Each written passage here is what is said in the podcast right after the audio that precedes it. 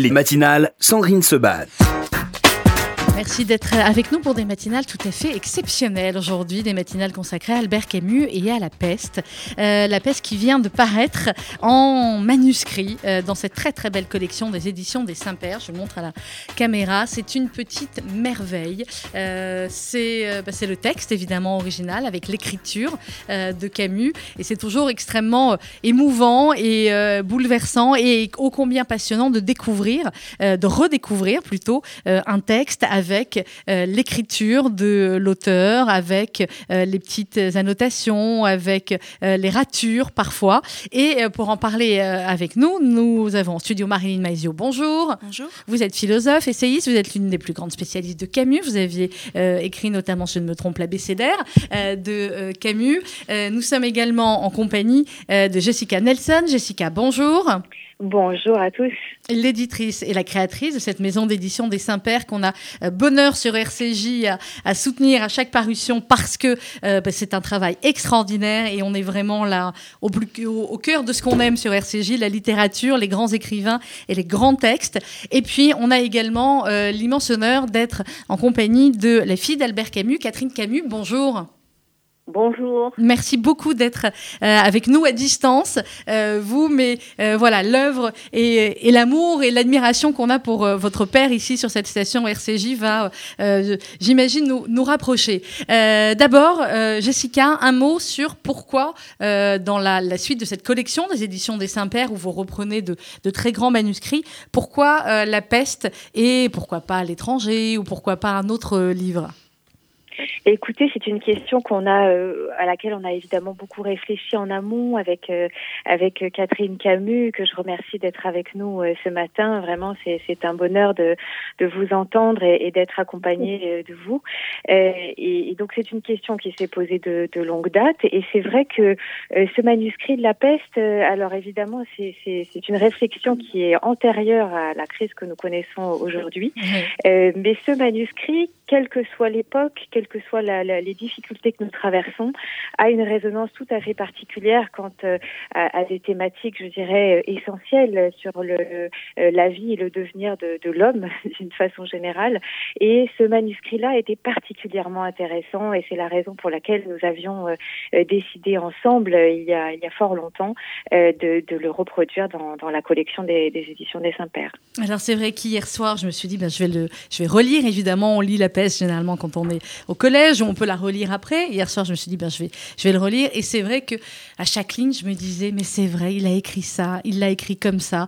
Et ça ressemble tellement, effectivement, à ce qu'on a vécu depuis un an que ça en est complètement euh, bouleversant et en même temps complètement édifiant. Catherine Camus, euh, vous, quel regard vous avez, euh, évidemment, sur l'œuvre de votre père en général, mais sur ce livre en particulier? Ah, D'abord, je voudrais dire que le manuscrit qui est reproduit là, c'est le premier état. C'est-à-dire que c'est différent du livre euh, publié. Oui. Euh, et c'est très beau, hein. Mais c'est vrai que, d'une façon générale, chaque fois qu'on que je lis papa, c'est-à-dire tous les jours pour le travail, je lis pas le soir. Et, et ben, c'est stupéfiant comme c'est d'actualité c'est stupéfiant. Mais je pense que qu'il sera toujours d'actualité parce qu'il parle de l'homme et pour l'homme. Et avec les technologies, tout ça qui s'emballe, mais l'homme, nous, on est resté des chasseurs-cueilleurs. Et il dit que partout et dans la peste, il dit qu'on est faible, et en même temps que ben on vit, on se bat et ça peut rejoindre le mythe de Sisyphe hein, oui. qui dit euh, la, la lutte elle-même vers les sommets suffit à remplir un cœur d'homme. C'est l'avant-dernière phrase, celle qui est très connue, c'est il faut imaginer Sisyphe heureux. Et moi, je trouve que l'avant-dernière, elle est plus forte. Que la dernière.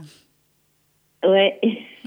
Vous dites à l'instant, Catherine Camus, vous me dites je lis papa tous les jours. Euh, ça veut dire que tous les jours, vous prenez un livre en particulier ou que vous relisez euh, dans l'ordre ou dans le désordre? Comment, quand on est la fille euh, d'Albert Camus, on relit l'œuvre de son père? Ben, C'est-à-dire que je gère son œuvre, donc ben, je lis par petits bouts. Mhm. Je, et malheureusement, j'aimerais bien lire un livre en entier, mais je peux pas, j'ai pas le temps. Vous gérez l'œuvre aussi. Marilyn Maezo, pourquoi euh, Quelle place finalement à la peste? Bonjour Marilyn. Bonjour Catherine. ah ben non, là voilà, j'imagine que vous vous connaissez bien euh, euh, toutes les deux. Marilyn Maezo, là je parle à, à la spécialiste. quelle place finalement a la peste dans l'œuvre de Camus? Et dans le fait que c'est effectivement son premier succès euh, populaire, si je ne me trompe, et l'un des romans d'ailleurs euh, les plus vendus de Camus encore aujourd'hui qui est un succès, il faut le dire, qui, est, qui était incompréhensible pour Camus lui-même, puisque lorsqu'il parlait de, de, la peste, il disait que c'était un livre manqué. Mhm. Euh, quand on sait que c'est un gros succès déjà à l'époque et aujourd'hui euh, les ventes ont explosé suite à la crise du coronavirus, ça fait sourire parce que pour un livre manqué, il a quand même euh, bien, réussi. mais quand il parle de son œuvre, non pas d'un point de vue, disons, de jugement de valeur, mais plutôt concernant l'objectif qu'il lui a donné, euh, Camus euh, l'intègre dans ce qu'on a appelé, pour, euh, enfin, pour systématiser, son cycle de la révolte. Mhm. Techniquement, si vous les trois œuvres, la peste, l'homme révolté et les justes. Voilà, sachant que c'est un cycle qui est censé arriver après celui de l'absurde, qui contenait le mythe de Sisyphe, Caligula et l'étranger. Mhm. techniquement, vous voyez, c'est une façon de systématiser son œuvre pour mieux s'y retrouver, mais comme toujours, le système a ses limites et il faut revenir à la réalité un peu plus, un peu plus notamment de l'œuvre de Camus. Euh, Camus a commencé à, réfléchir à l'idée d'écrire un livre sur une épidémie. Mhm. Euh, à la fin des années 30, donc c'était avant même l'écriture de l'étranger. Euh, c'est une idée, si vous voulez, qui trotte dans sa tête depuis un moment, pour probablement plusieurs raisons, je ne les connais pas toutes, mais notamment le fait que Camus a quasiment toujours vécu depuis ses 17 ans avec la maladie. Et donc la maladie fait partie de sa vie, que la maladie, notamment la, pardon, la tuberculose, qui était la maladie dont il était atteint, euh, je pense, se donne une certaine perspective sur la condition humaine. Quand vous avez votre mortalité qui vous, euh, qui n'est pas simplement une idée vague. Oui, votre condition de mortel. Voilà, les jours. mais qui vous pend au nez comme une, ou au-dessus de la tête comme une épée de Damoclès. Si vous voulez, ça vous amène une perspective beaucoup plus concrète sur ce qu'est euh, l'absurde et la finitude de l'existence. Donc, de ce point de vue-là, il y a un lien quand même entre mm-hmm. l'expérience de l'absurde et plutôt les expériences de l'absurde euh, les différents éléments existentiels qui peuvent vous amener à penser l'absurde et à le vivre surtout d'abord, et d'autre part le fameux cycle de la révolte qui est la réaction, qui est l'action en fait euh, mhm. que vous que vous adoptez vis-à-vis de, des scandales et des fléaux qui frappent la condition humaine. Or, euh, la peste, elle a été pensée d'abord, si vous voulez, en amont du cycle de la révolte. En revanche, dans son sa version euh, finale et déjà dans la première version, donc de, le manuscrit qui a été publié par les éditions des Saints-Pères, qui date mhm. de 1942-1943 en gros. là, on a déjà, si vous voulez, une une image beaucoup plus nette de ce que la, peste représente d'abord pour Camus, à savoir la, révolte ou la résistance contre les fléaux, et en particulier le fléau politique qui était alors la peste brune, autrement dit le nazisme. Mhm. Donc dans l'œuvre de Camus, la peste, elle représente, euh, enfin, je trouve que l'un de ses intérêts, euh, au-delà bien sûr de tous ceux qu'on connaît, c'est de vraiment mettre en évidence la manière dont, Camus n'a pas pensé son œuvre comme on la systématise d'habitude, et comme lui-même l'a pensé à la fin, cycle de l'absurde, cycle, mhm. cycle de la révolte, cycle de l'amour, mais que toujours son œuvre, et donc l'écriture de Camus, elle est à la charnière entre des expériences de vie, si vous voulez, qui se répondent les mhm. unes aux autres. Et c'est notamment ce qu'on retrouve, hein, je, prends juste un exemple, dans La Peste, pour les lecteurs euh, à qui ça aurait échappé ou pour ceux qui l'avaient oublié, il y a une scène de procès racontée par l'un des personnages qui s'appelle mhm. Tarou, qui est fils de procureur. Et dans la manière qu'il a de raconter ce procès, à un moment donné, il dit euh, l'accusé, on lui reprochait d'avoir abattu un arabe sur la plage. On se rend compte que c'est un écho intertextuel avec l'étranger. Et donc on voit que dans l'écriture même, dans le récit même, dans la fiction, jusque dans la fiction, on retrouve cette articulation entre les différents aspects de l'œuvre de Camus. Mhm. Alors euh, Jessica Nelson, comme on est mercredi, je sais qu'il y a des jeunes qui nous écoutent ou qui écouteront cette émission euh, en replay. Comment, en quelques mots, on résume euh, l'histoire de la peste Oh là là J'ai dur. Bon, alors, on est dans les années 40, on est à Oran, euh, Voilà. on, est, euh, on est avec plusieurs personnages, euh, notamment ce, ce médecin incroyable, et eh bien une épidémie. Au début, il y a des rats qui sortent comme ça un petit peu partout. Alors, je vous laisse raconter la suite, mieux que moi. Alors, et, et ça, enfin, si je peux résumer alors le, le, le texte en quelques phrases, et j'espère que Marilyn viendra à ma rescousse, euh, il s'agit de représenter euh, une ville sous le joug d'une épidémie Mhm. et comment euh, certains personnages, parce qu'il s'agit d'une chronique, mais, mais on va évidemment mettre le projecteur sur quelques personnages en particulier, comment ces personnages vont, vont à la fois euh, y réagir, interagir, euh, et pourquoi pas euh, aller vers le chemin de- des solutions. Et, et c'est vrai qu'il y a plusieurs, euh, plusieurs grandes euh, thématiques qui, qui se dégagent de ce texte. C'est la séparation avec les êtres que l'on aime, puisque la ville va être euh, séparée, isolée du reste du monde, si je puis dire. Mhm. Et, et donc, on se trouve face à cette chronique d'une ampleur hein, exceptionnelle. Et je dirais, si je peux ajouter un mot sur ce que vous disiez, Marilyn et Catherine, à l'instant, c'est que c'est vrai que le manuscrit euh, nous donne à voir euh, une certaine euh, spontanéité avec Oui. des intuitions. Euh, C'est-à-dire que tout n'est pas absolument pensé, tout n'est pas absolument en place, mais euh, on est déjà face et dans, dans l'écriture elle-même, hein, je dirais, dans, dans les hésitations de la plume, dans, dans ce qui va faire le, le succès de, de ce roman, un succès qui, qui déconcertait, qui déconcerta Albert Camus à sa, à sa publication, comme on l'a dit. Un mot justement, Catherine Camus, sur l'écriture de, euh, de votre père. Quand on voit effectivement le, euh, le manuscrit, euh, bah, c'est comme tous les manuscrits en fin de compte des éditions des Saint-Pères. Au début, on a un peu de mal à, à lire l'écriture comme ça, puis au fur et à mesure, on s'habitue à, à l'écriture de, de l'écrivain et, et d'Albert Camus. Comment finalement écrivait euh, votre père? Debout. Debout? Ouais. C'est incroyable. Il était, euh, il avait un écritoire. un- Il écrivait debout euh, presque tout le temps. Ben, ça lui évitait d'avoir le cul de plomb. hein. Mais finalement, c'est comme, je vais donner une métaphore parce que je connais bien aussi, c'est comme un peintre qui est debout devant son chevalet. Donc il écrivait comme ça. Ouais, mais je pense aussi que euh, il écrivait debout, mais il avait été tellement couché avec la tuberculose que, que finalement, du coup, dès euh, ouais. dès qu'il était euh, assis, dès qu'il bougeait pas, il devait se sentir mourir. Et je voulais dire aussi une chose, j'aimerais que Marilyn me dise si elle pense euh, que j'ai raison. Euh, je pense que La peste, c'est un livre qu'il n'aimait pas. Il l'a commencé en 42, donc euh, au Chambon-sur-Lignon, euh, qui a sauvé quand même 5000 enfants juifs.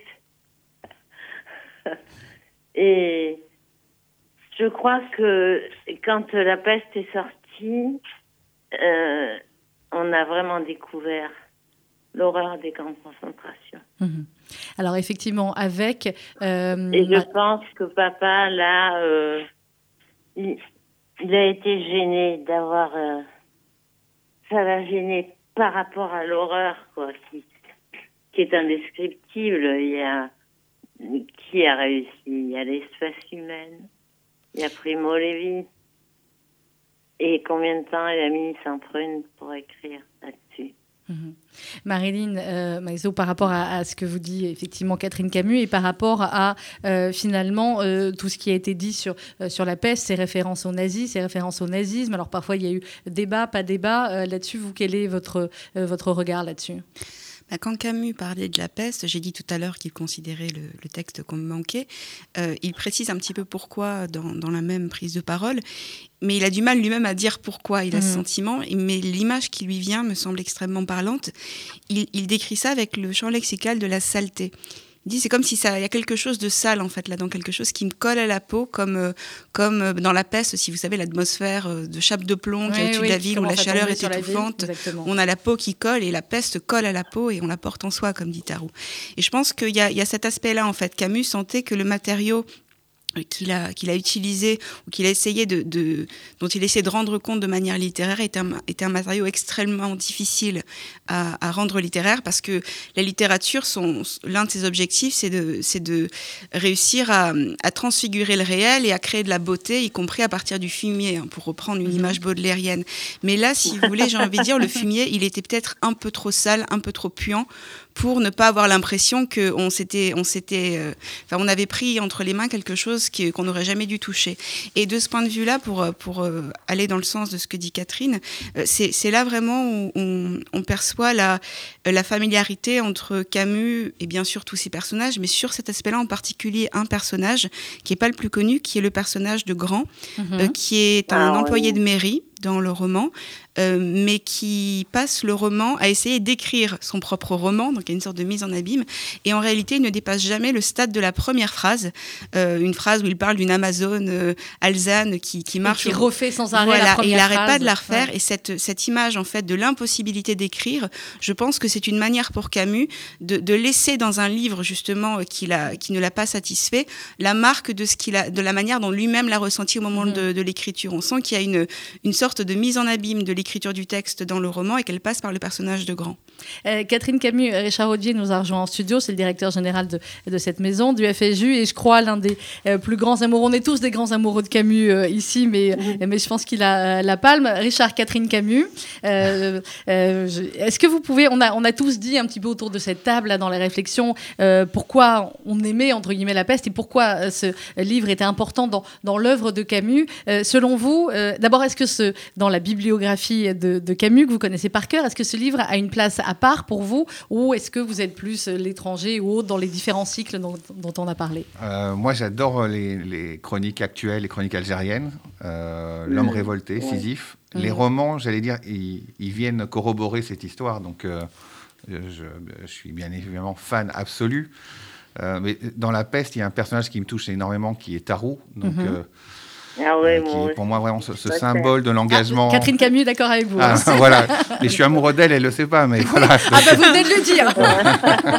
bon bah Catherine, vous avez un admirateur en plus. c'est vrai que je, je, trouve dans, dans ce personnage, c'est à la fois Sisyphe, c'est à la fois euh, ce que l'on fait ici, c'est-à-dire qu'on se bat contre des moulins pour essayer de rétablir cette notion qui est centrale de, de, de justice et finalement on n'attend pas un résultat, on se bat et et ce, et ce, personnage, voilà, je, je, suis profondément touché par, euh, par euh, Tarot. Je, je, Mais Tarot, moi, il me fait penser à, à Scipion dans Caligula. C'est vrai.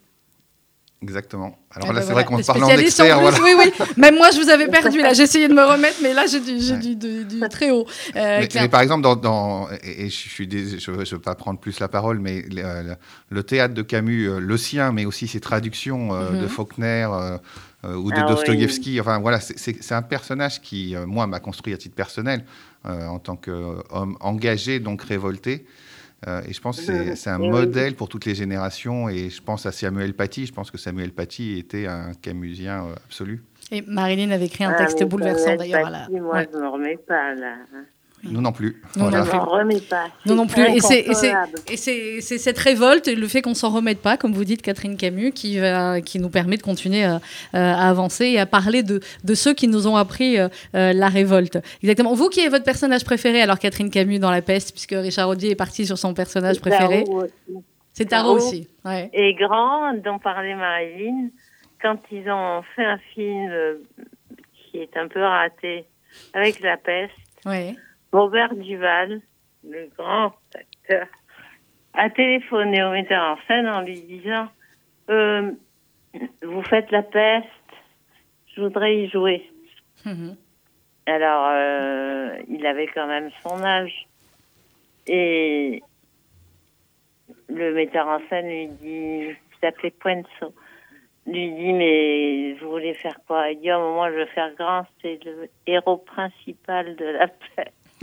mais chacun son. Alors, je suis la seule à préférer Bernard Rieu, euh, mais en même temps, c'est peut-être plus classique de, euh, de le préférer. Ce que je vous propose, merci euh, Richard Audier, sais que vous devez repartir. Il est entre deux réunions. Il m'a dit je sais absolument voilà, saluer Catherine Camus et les autres merci invités. Beaucoup. Vous restez avec nous. Catherine, on va entendre la voix de votre père. J'avais envie qu'on l'entende également ce matin. C'est un extrait seulement du discours, du fameux discours, quand il a reçu le prix Ah, Nobel. ça, c'est ce que je préfère. C'est ce que vous préférez, moi aussi. Donc on va écouter un extrait tout de suite.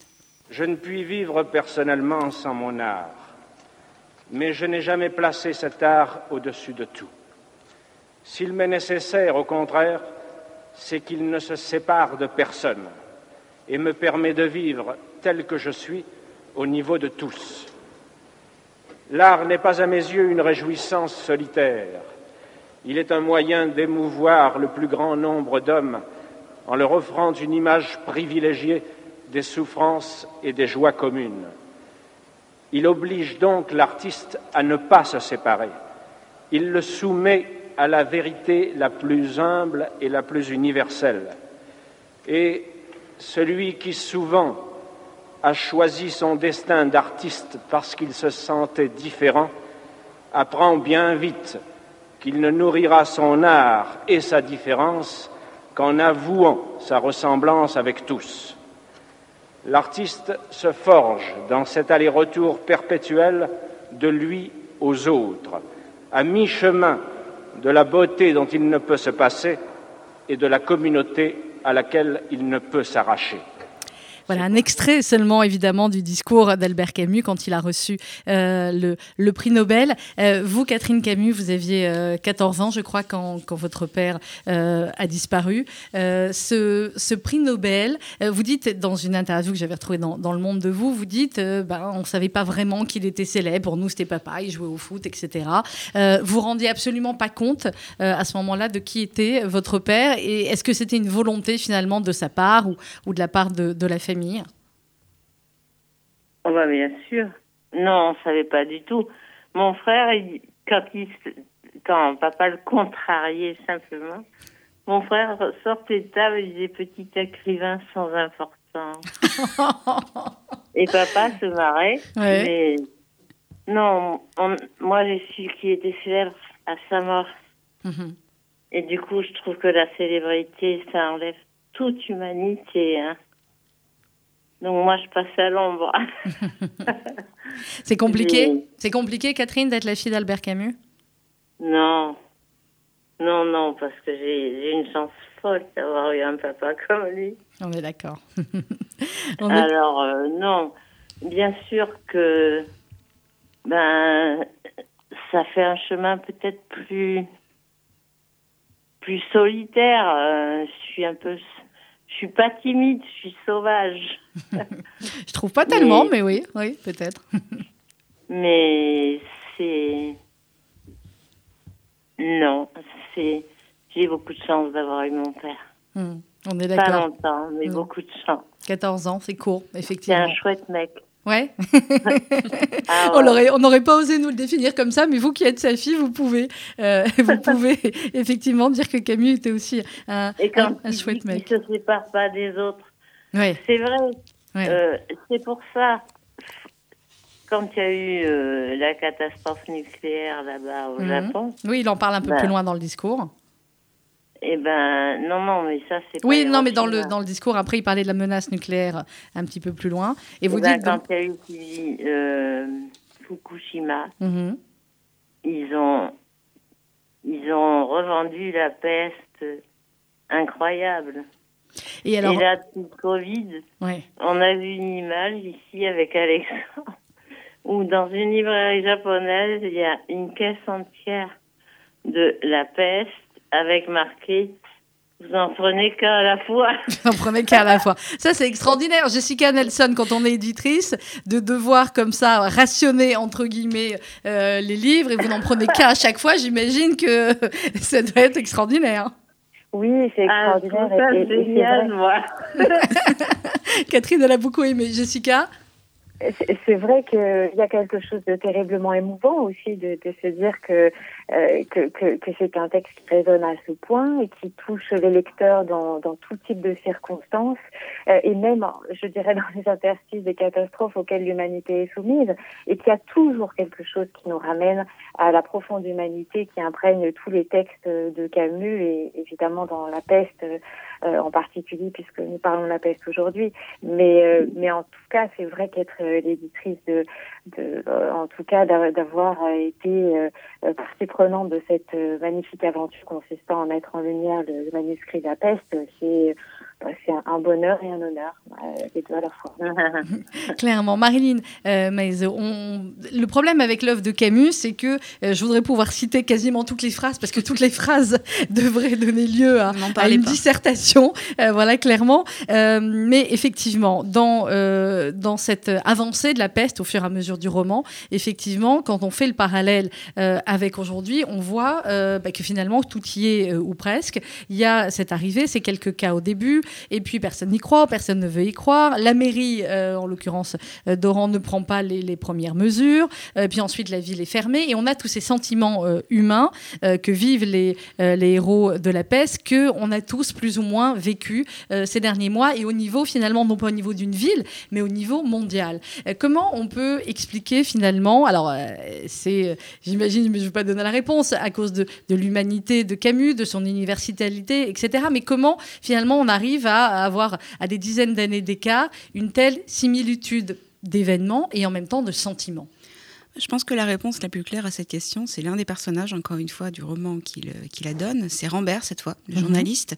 Pour, euh, pour rappel, Rambert, c'est un journaliste qui n'est pas oranais, euh, qui est venu à Oran au début de l'épidémie pour en rendre compte et qui se retrouve coincé lorsque la, situation de quarantaine euh, est, décidée. Pas pour rendre compte de l'épidémie. Comment ça? Non, non, non. Il est venu au rang et il va voir Rio et il dit quel est le statut. Oui, oui, c'était pas pour rencontrer l'équipe. Non, non, non, non c'est pas ce qu'a dit euh, Marie-Lise. Non, et puis Rio lui dit est-ce que, est que si j'en parle, vous allez absolument tout dire? Est-ce que vous avez le droit de tout dire sans rien cacher? Euh, Rambert lui dit non, et dans ce cas-là, euh, ça ne fonctionne pas. Euh, non, non. Euh, Rambert, en l'occurrence, il passe le roman à essayer de s'enfuir et à la fin, mm. quand il a enfin la possibilité de s'enfuir qui se profile, il finit par rester et il explique à Rieux que même s'il n'y a pas de honte à être heureux, il peut y avoir de la honte à être heureux seul. Donc il y a euh, le, personnage de Rambert, il est intéressant parce qu'il évolue justement, il passe de de, bah, de celui qui veut être heureux et qui pense d'abord à lui et à son propre bonheur à celui qui rentre dans la résistance parce qu'il comprend que sa condition, c'est la condition de tous. Et Rambert, dans le, dans le roman, à un moment donné, il a une discussion avec Rieux. Et il lui dit non Rieux, vous ne comprenez pas, la peste, vous ne comprenez pas que ça consiste à recommencer cette formule, en fait, m'a toujours marqué parce que ce qu'on est en train de vivre aujourd'hui, c'est la confirmation de ce diagnostic que faisait Rambert, à savoir que la peste, c'est pas simplement la peste brune qui a servi d'exemple principal pour, euh, mhm. pour euh, le roman, c'est pas non plus euh, telle ou telle épidémie ni tel ou tel fléau politique, c'est l'ensemble de, des épreuves que la, que, enfin, auxquelles l'homme est, est soumis en raison de sa condition. Et ce qu'on vit aujourd'hui, euh, on dit qu'on, enfin, c'est vrai qu'on on est surpris par euh, l'intertextualité ou plutôt les échos entre ce qu'il y a dans le livre et ce qu'on, ce qu'on a pu voir. Effectivement, euh, le, le, déni d'abord, mmh. le fait de pas vouloir, il ne faut pas oublier que dans le roman, met très longtemps appeler la peste par son nom. Oui, ils veulent pas appeler par son nom. Et c'est un des, des reproches d'ailleurs que Camus, pardon, que, que Tarou nous fait lorsqu'il dit qu'il s'est rendu compte que tout le malheur des hommes venait de ce qu'il ne tenait pas un langage clair. Mmh.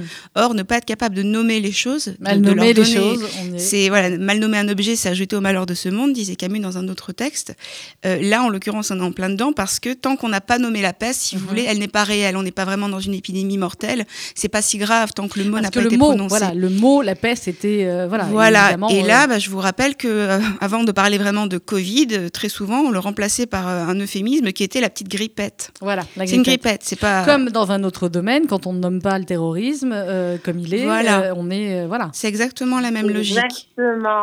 Et on Merci Catherine. À l'horreur de, de Monsieur Samuel Paty. Mm. On arrive à ça. Exactement. À force d'avoir peur d'être traité ah. de raciste. Non, mais c'est vrai. Et dans Les le... gens, ils ont peur de parler aujourd'hui. Mais merde, quand même. ah, moi, je suis fan. J'étais fan du père, je suis en train de devenir fan de la fille aussi. Hein. Attention. Clairement. Euh, sur, sur cette. Euh, on l'a dit, il y a, y a, cette notion aussi de vivre au jour le jour. Euh, qui, on est en page 74, en tout cas, dans, dans le texte que j'ai là. Ainsi, chacun dut accepter de vivre au jour le jour et seul en face du ciel. Cet abandon général qui pouvait à la longue tremper les caractères commençait pourtant par les rendre futiles. Pour certains de nos concitoyens, par exemple, ils étaient alors soumis à un autre esclavage qui les mettait au service du soleil et de la pluie, etc., etc.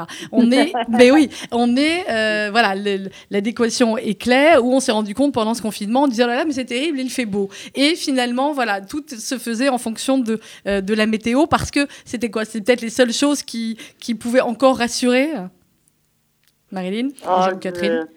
Là, Moi, je pense que ce qu'on vit en ce moment, qu'on a vécu avec ce premier confinement, on mettra des années mhm. à comprendre ce que ça nous a fait à tous et ce que ça nous a fait à chacun. Parce que euh, c'est c'est énorme. Et quand il dit qu'il faut vivre le jour le jour, mais c'est vrai tous les jours. Mhm. J'ai une amie qui m'a mis, euh, on est entré dans une période d'incertitude. Alors, moi, je lui ai répondu, mais tous les jours, on est dans l'incertitude. Toutes les minutes, on est dans l'incertitude, exactement. C'est ce qui fait la, la beauté de la vie euh, aussi. Ce que tu as prévu, je dis, moi, je prévois pas. Hmm. C'est l'autoroute aux contrariétés de prévoir. c'est clair. Jessica Nelson, je voulais qu'on vienne au, texte et au manuscrit, donc là, euh, qui vient de paraître aux éditions des, euh, des Saint-Pères. Euh, ce, ce texte, Jessica, ce manuscrit en tout cas, il était à la Bibliothèque nationale de France et on l'a dit, c'était la toute, toute première version de La Peste qui avait été offerte d'ailleurs à Michel et Janine Gallimard. Absolument. Et, c'est un, un texte qui, Catherine le disait tout à l'heure, qui est très différent, une version qui est très différente de la version finale et, et publiée. Et c'est à la fois, je dirais, quand on se plonge dans l'écriture d'Albert Camus, il y a deux choses qui frappent. La première, c'est que on soulignait tout à l'heure l'importance de bien nommer les choses et mhm. quoi de mieux qu'un manuscrit pour pour vous montrer justement les, la, la, la perplexité ou le doute ou l'assurance de l'écrivain face à ses propres mots et à ses propres phrases et face à la nécessité de bien nommer les choses, quitte à se tromper, quitte à y revenir, quitte à barrer, à raturer. Et tout ça, évidemment, on le trouve dans, dans, dans cette première version du, du, texte de la peste. Et ensuite, évidemment, alors là, je laisserai plutôt évidemment le, soin aux grands spécialistes de, de faire la critique génétique euh, du, roman, mais c'est vrai que vous trouvez une infinité de, de, passages et de variations entre cette première version et la version définitive. Euh, on parlait aussi de, de, vos personnages préférés dans, dans, le, dans la peste. Oui. Si je peux me permettre, allez-y, donnez le vôtre. Le grand absent de la version finale, et en même temps c'est très touchant aussi, c'est le professeur de lettres Philippe Stéphane, mhm. euh, qui est un, personnage qui a disparu de la version euh, définitive. Oui, parce que j'étais en train de le euh, chercher, je me disais. Ah. oui, vous pouvez le trouver dès le, dès le chapitre 2, me semble-t-il, et c'est et c'est un professeur que j'aurais eu grand bonheur à, à, connaître et que j'aurais j'aurais aimé lire peut-être de façon plus étendue. Mais voilà, le travail d'un écrivain, c'est aussi de faire des choix, et je suis convaincue qu'évidemment les choix qui ont été faits euh, l'été avec euh, avec une conscience euh, extrême. mais c'est vrai que ce personnage-là vient donner aussi un écho à ce que vous disiez sur sur sur le, sur Samuel Paty il y a, quelques minutes et, et, vient encore renforcer cette idée-là que que chez Albert Camus dans, dans toute son œuvre tout est là tout est là tout est là et c'est ce qui en fait voilà un écrivain un des écrivains les majeurs et les plus importants à, lire, à, redécouvrir. Et à, relire, là, clairement. à garder à côté de soi. Euh, clairement. Catherine euh, Camus, est-ce que. Euh, qui ont été les. On a parlé de votre père comme d'un modèle pour nous et pour des, des, centaines de milliers, voire même des millions, clairement, de personnes dans le monde. Qui ont été ces modèles, Albert Camus?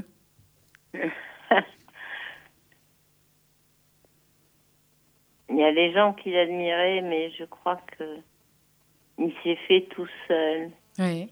Et que je pense que la personne qui l'admirait le plus au monde, c'était ma grand-mère.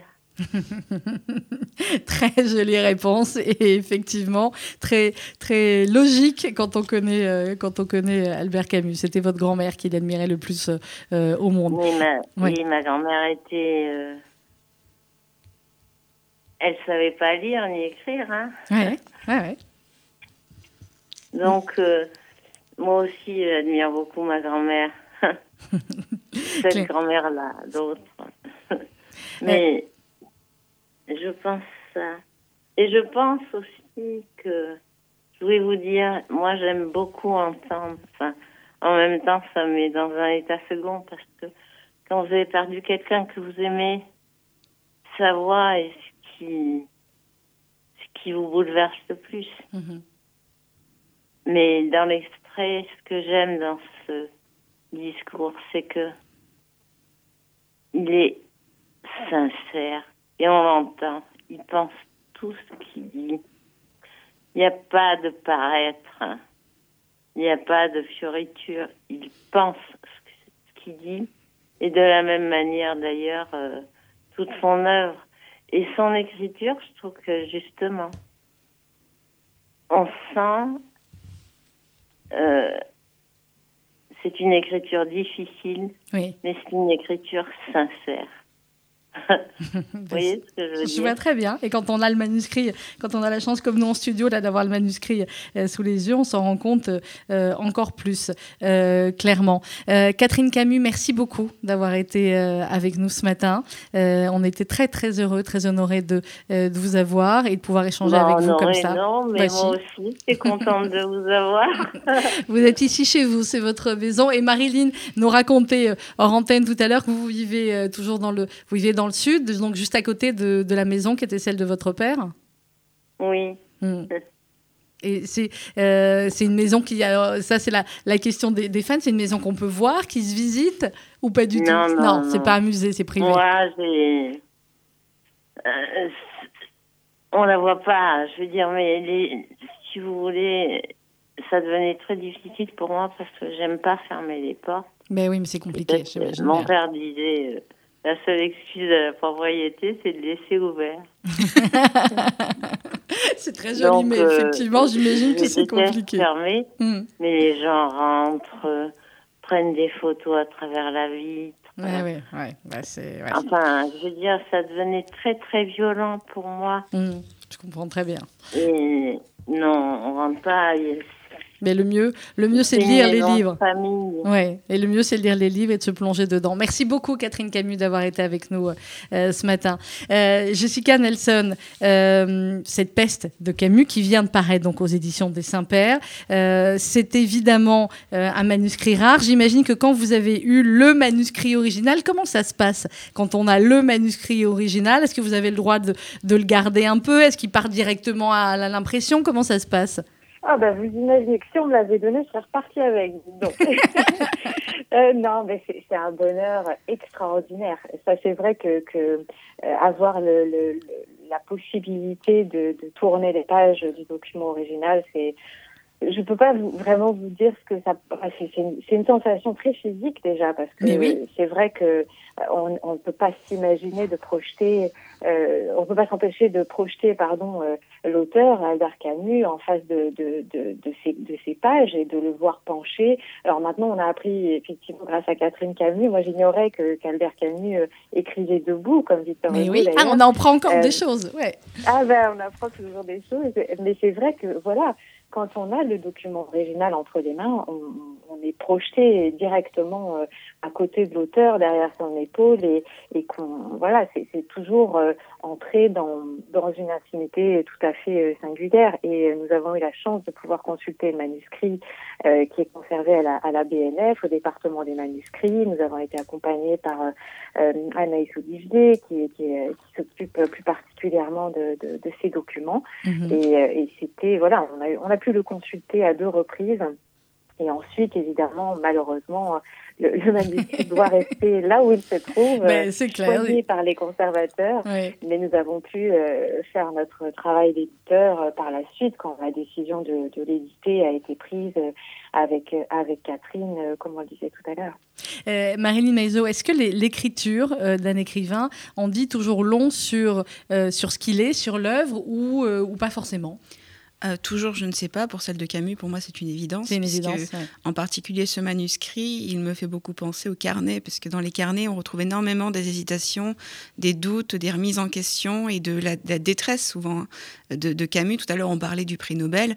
Ça n'a pas vraiment été une période très joyeuse pour lui, puisque quand on lit les carnets, à la même époque, euh, il a des formules qui, qui, enfin, qui, qui sont extrêmement noires. hein. Mhm. Il n'est pas, il est pas particulièrement heureux ou, euh, serein à ce moment-là. Et c'est vrai que dans ce manuscrit, voir les ratures, les réécritures, les notes. Alors, il, il, euh, il raturait pas avec la même couleur, c'était raturé en noir. oui, Il effectivement. écrivait en bleu, stylo plume bleu, et après, les corrections sont faites en noir.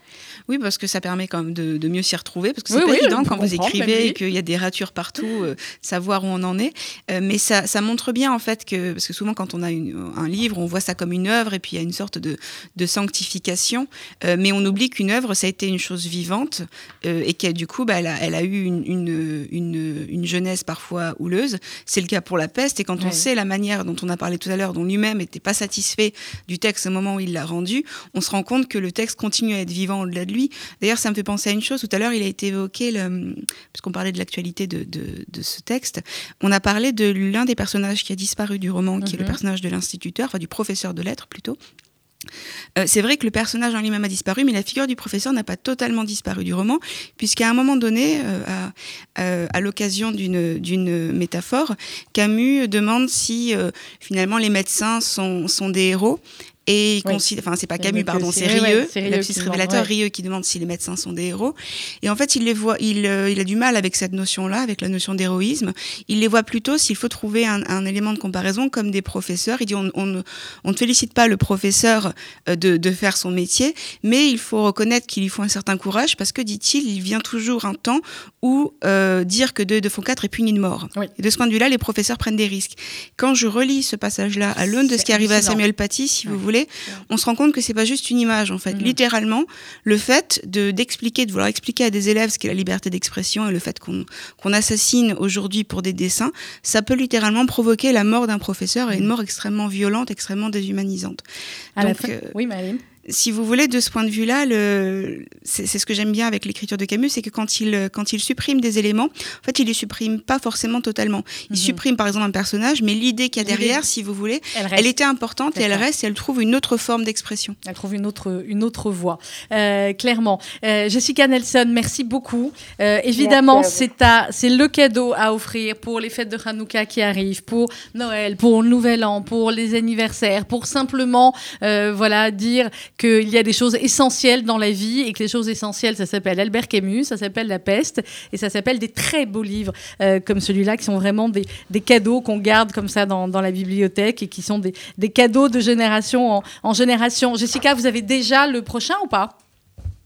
Euh, oui, oui, oui, oui, on est en train. de- Alors, on est en plein milieu de la publication du, du, du nouveau, qui est le Monde perdu d'Arthur Conan Doyle. Ah, Et génial. euh, alors, c'est vrai que c'est un petit peu plus à destination d'un public anglo-saxon, mais euh, le texte est exceptionnel. Enfin, il est vraiment génial. Je me suis plongée dedans. euh, Avec l'écriture de Conan Doyle est en plus particulièrement simple à déchiffrer et le manuscrit a révélé véritablement euh, l'identification qui, qui existe très forte et qu'on ne soupçonnait pas à ce degré entre Doyle et, et, euh, le professeur Challenger qui est, qui est un héros euh, irrésistible et, euh, et voilà en tout cas c'est le sommes, euh, prochain. en cours de cette publication exactement. Vous allez sur le site des éditions des Saints-Pères et vous allez trouver toute la collection. Restez avec nous, Jessica, parce que je pense que la personne qui va intervenir là, comme tous les jours, vous la connaissez un petit peu et vous êtes admiratrice, euh, comme moi, de Josiane Savigno. Josiane, bonjour. Oh, Bonjour, ben moi je vous voudrais avez dire entendu le haut mon- de l'autre côté. Oui, ah je voudrais oui, dire mon, merveilleux, je voudrais dire mon génial. admiration pour la, pour les éditions de, des Saints-Pères. Et il se trouve que j'ai le facsimilé du deuxième sexe de Simone de Beauvoir et que Ah, c'est magique, quoi. C'est magique de plonger là-dedans. magique. Clairement, Josiane Savigno, qui est tous les jours dans l'émission pour une chronique littéraire et solidaire. Vous nous parlez de qui ou de quoi aujourd'hui, Ben, je, vous je vais vous parler de Philippe Labro, mais avant ça, je voudrais parler de deux, enfin, mentionner deux livres de Camus que j'adore particulièrement, Ah, qui sont Noces, Noces et La Chute, voilà. Noce, je trouve que c'est absolument merveilleux, absolument merveilleux. Ça, me, fait, ça me fait rêver. Ouais. Bon, alors on refera une émission que sur Noce avec vous aussi, Josiane. alors la le dernier livre de Philippe Labro, qui est sorti très récemment, lui aussi début octobre, en plein confinement sans doute, J'irai nager dans plus de rivières. Donc déjà, je l'ai choisi à cause du titre. J'irai nager dans plus de rivières. Et puis surtout, par rapport à notre chronique, parce que c'est un livre de réflexion et de portrait, c'est un livre d'admiration, d'amitié et d'amour. Alors il y a par exemple plusieurs passages sur, vous savez, ce que j'emporterai au moment de disparaître. Mhm. Et j'en ai sélectionné un. J'emporterai le goût des murs cueillis dans les ronces des chemins de beau soleil sur les hauteurs de Montauban. L'odeur âcre et enivrante des rotatives dans les sous-sols de la rue Réaumur à Paris, quand on voyait défiler le papier qui allait se transformer en journal, François.